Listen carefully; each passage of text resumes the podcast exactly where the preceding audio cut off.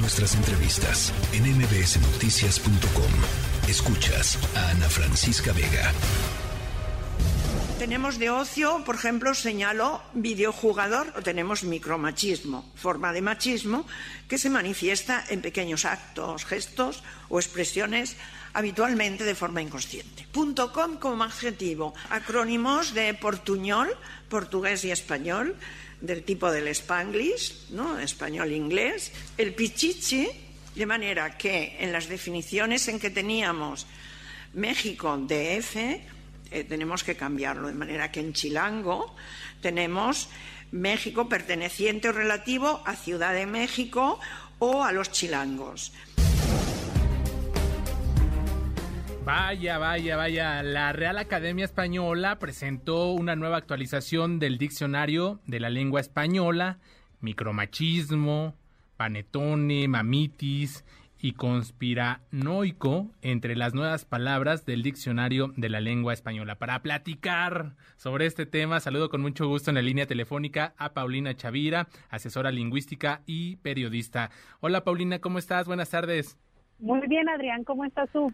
Un placer eh, recibirte y platicar sobre este tema súper, súper interesante. Ya ahorita te estaré preguntando sobre, sobre qué, qué, sorpresas nos, nos tiene pues esta actualización.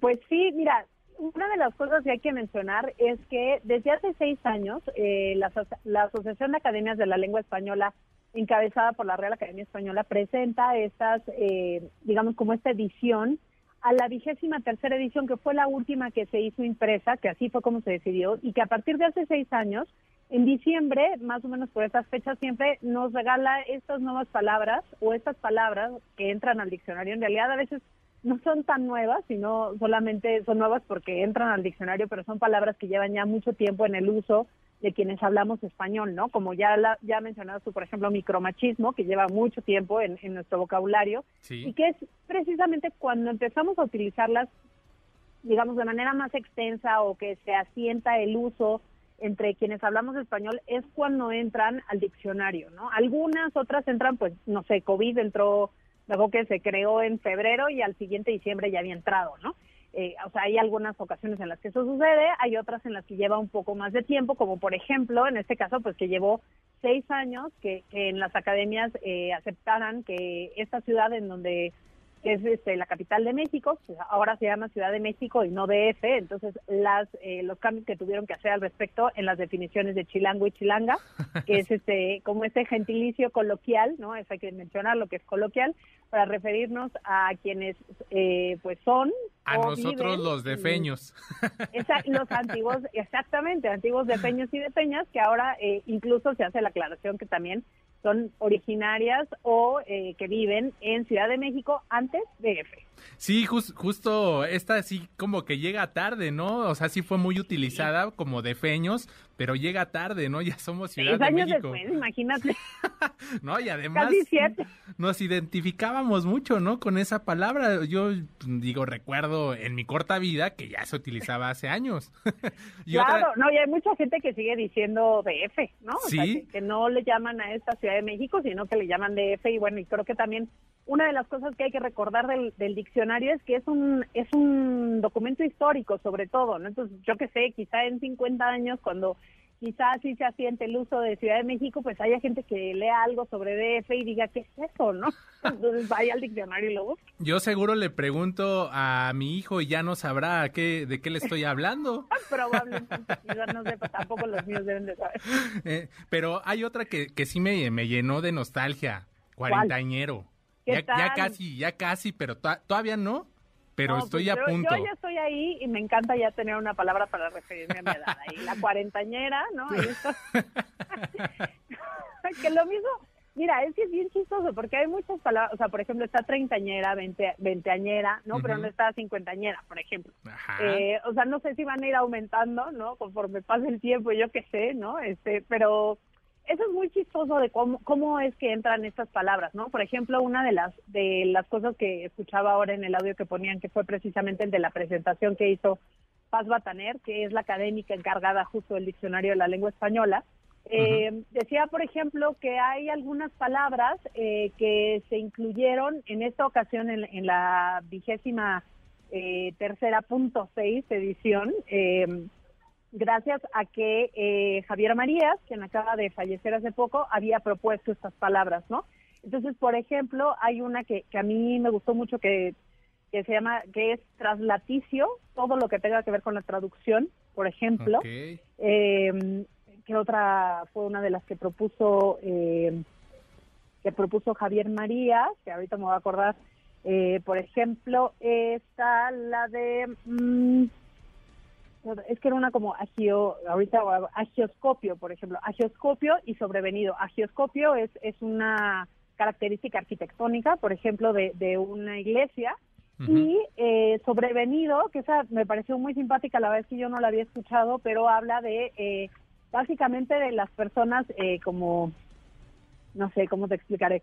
Como, eh, como digamos que, fingen, ¿no? Un poco en lo, lo, que están haciendo y entonces eh, precisamente uno de los, de los ejemplos que ponen es que no hay que confiar en la persona demócrata sobrevenida, ¿no? Por ejemplo, o sea, alguien que, que en este caso, eh, pues eso, que es artificial, que, no es, confiable, ¿no? Tan, no es tan confiable. Exactamente. Y hay, y hay otra también, ¿no? Que, que justo también se presentaba eh, en, el, en el audio que, que presentamos al inicio, este, la de que sustituye a Gamer, ¿no? Para no ah, utilizar la de este videojugador y videojugadora, que estás de acuerdo que se tardaron años, ¿no? Igual, sí, también. ¿Desde cuándo los gamers son gamers, no? Pues sí, ya, o sea, pues más bien. Y mira, por el otro lado, en ese año, eh, también eh, dentro, en el diccionario del español de México, por ejemplo, que es el que edita el Colegio de México, se incluyó precisamente la palabra gamer, así tal cual, eh, escrita así, gamer, eh, y bueno, y nada más te hace ahí como una nota de que se pronuncia gamer, eh, pero justo como para referirte a la persona que, que juega videojuegos, ¿no? Este, sí, aquí, por eso es como muy extraña la, la, la decisión, ¿no? De que si entra en determinado momento y que lleva más tiempo en, entrar, ¿no? Por ejemplo, también a mí me llamó la atención que apenas ahora entrarán eh, los acortamientos para papá y mamá, con pa y más. Sí, sí, sí. Imagínate eso es, Sí, no, no, no, no, eso lleva muchísimos años, muchísimo Tiempo. Portuñol también me parece que es una palabra que llevamos usando muchísimo tiempo, ¿no? Eh, para hablar de esta combinación entre el, este, entre el español y el portugués, ¿no? Para quienes hablan portuñol. Eh, pues bueno, es apenas acaba de entrar también. Eh, no sé, por ejemplo, entró sobre pesca, eh, entró, ¿qué otro? Yo quiero hablar de una que, que, leí el hilo que, que, pusiste en Twitter, muy, muy interesante y que me llamó luego, luego la atención. Forro. ¿Forro? Sí, dice persona muy atractiva. Sí, sí, sí, justo por eso. eso. Ya, sí, es hecho un forro. Yo yo le decía que se ha contado en la secundaria y eso fue hace muchos años. Sí, no, digo, ya, esta, esta ya, ahora sí que, que que como dicen pues los más jóvenes, ¿no? para no decir la chaviza. para, este, no, para no demostrar tu edad, por sí, No, exacto.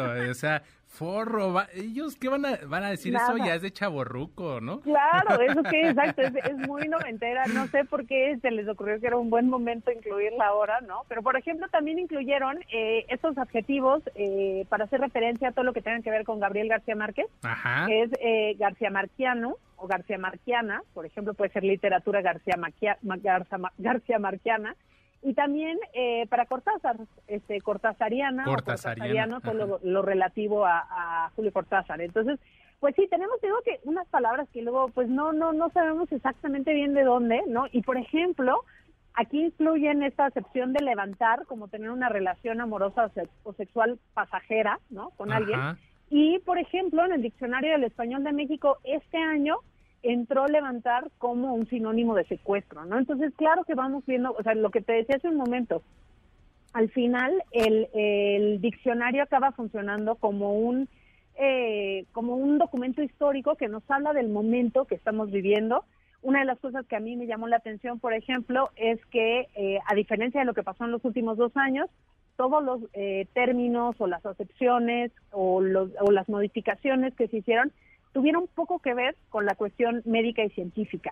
a diferencia de lo que pasó hace dos años, que teníamos muchísimas palabras relacionadas con la pandemia, evidentemente. Ahora, ¿y cuáles, qué, qué, qué novedades tenemos en materia médica o de salud? Pues mira, están, por ejemplo, eh, hiperinmune, ¿no? Aquella persona que tiene un sistema inmunitario muy, muy, este, muy fuerte. O sea, los que no se enfermaron de COVID.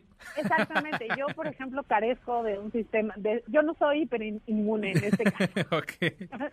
Este, también está, por ejemplo, eh, nanométrica, ¿no? Por ejemplo, todo lo que tiene que ver con las mediciones eh, de eh, dimensiones eh, precisamente nano, ¿no? muy, muy pequeñas. Muy, muy pequeñas, sí. Exacto. Está, por ejemplo, cortisol, que me llamó la atención de apenas entrar el cortisol. Apenas. Este, apenas, ¿tú crees? O sea, la verdad es que ya el cortisol tristemente nos anda ahí siempre este, persiguiendo, especialmente creo que en los últimos años nos ha perseguido. Seguramente en la vida adulta siempre está presente. Este, Exactamente. Isquiotibial. ¿no? Isquiotibial también. creo que ahora es muy común decir que te lastimaste los isquiotibiales, ¿no? Sí. también el músculo isquiotibial también está incluido dentro de, de esta nueva edición de, del diccionario.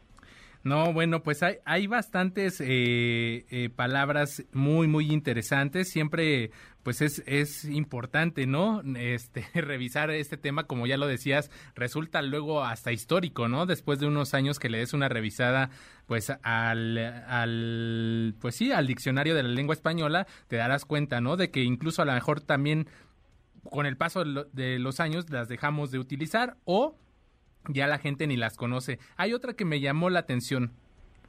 ¿Cuál? Mamitis. Ah, mamitis, por supuesto, que es ese apego excesivo hacia la mamá, ¿no? Este, que me llama la atención que apenas esté ahí, ¿cuántos años?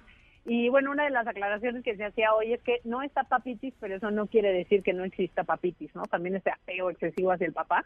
Este, entonces, pues eso, decidieron eh, incluir ahora mamitis como ese apego excesivo hacia la madre y también mamitis como la inflamación de la mama, ¿no? Entonces están estas dos nuevas acepciones. Sí, igual también siguen ahí otras cosas, ¿no? Como microplástico.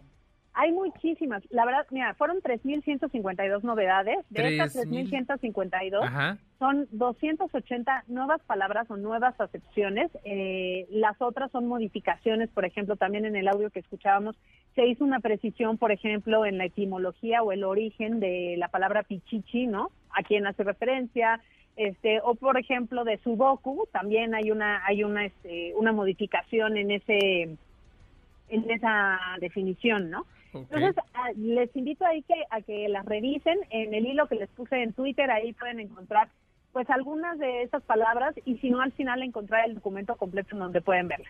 Claro, Paulina Chavira, asesora lingüística y periodista, agradezco pues esta charla muy muy interesante y ahí a quien quiera y guste echarle un ojo a su hilo, arroba AP Chavira, ¿sí es correcto? Así es, tanto en Twitter como en Instagram. Pues muchas gracias, Paulina. Sí, Adrián, qué gusto. Un placer, eh, que tengas una excelente tarde. Igualmente, hasta luego. La tercera de MBS Noticias.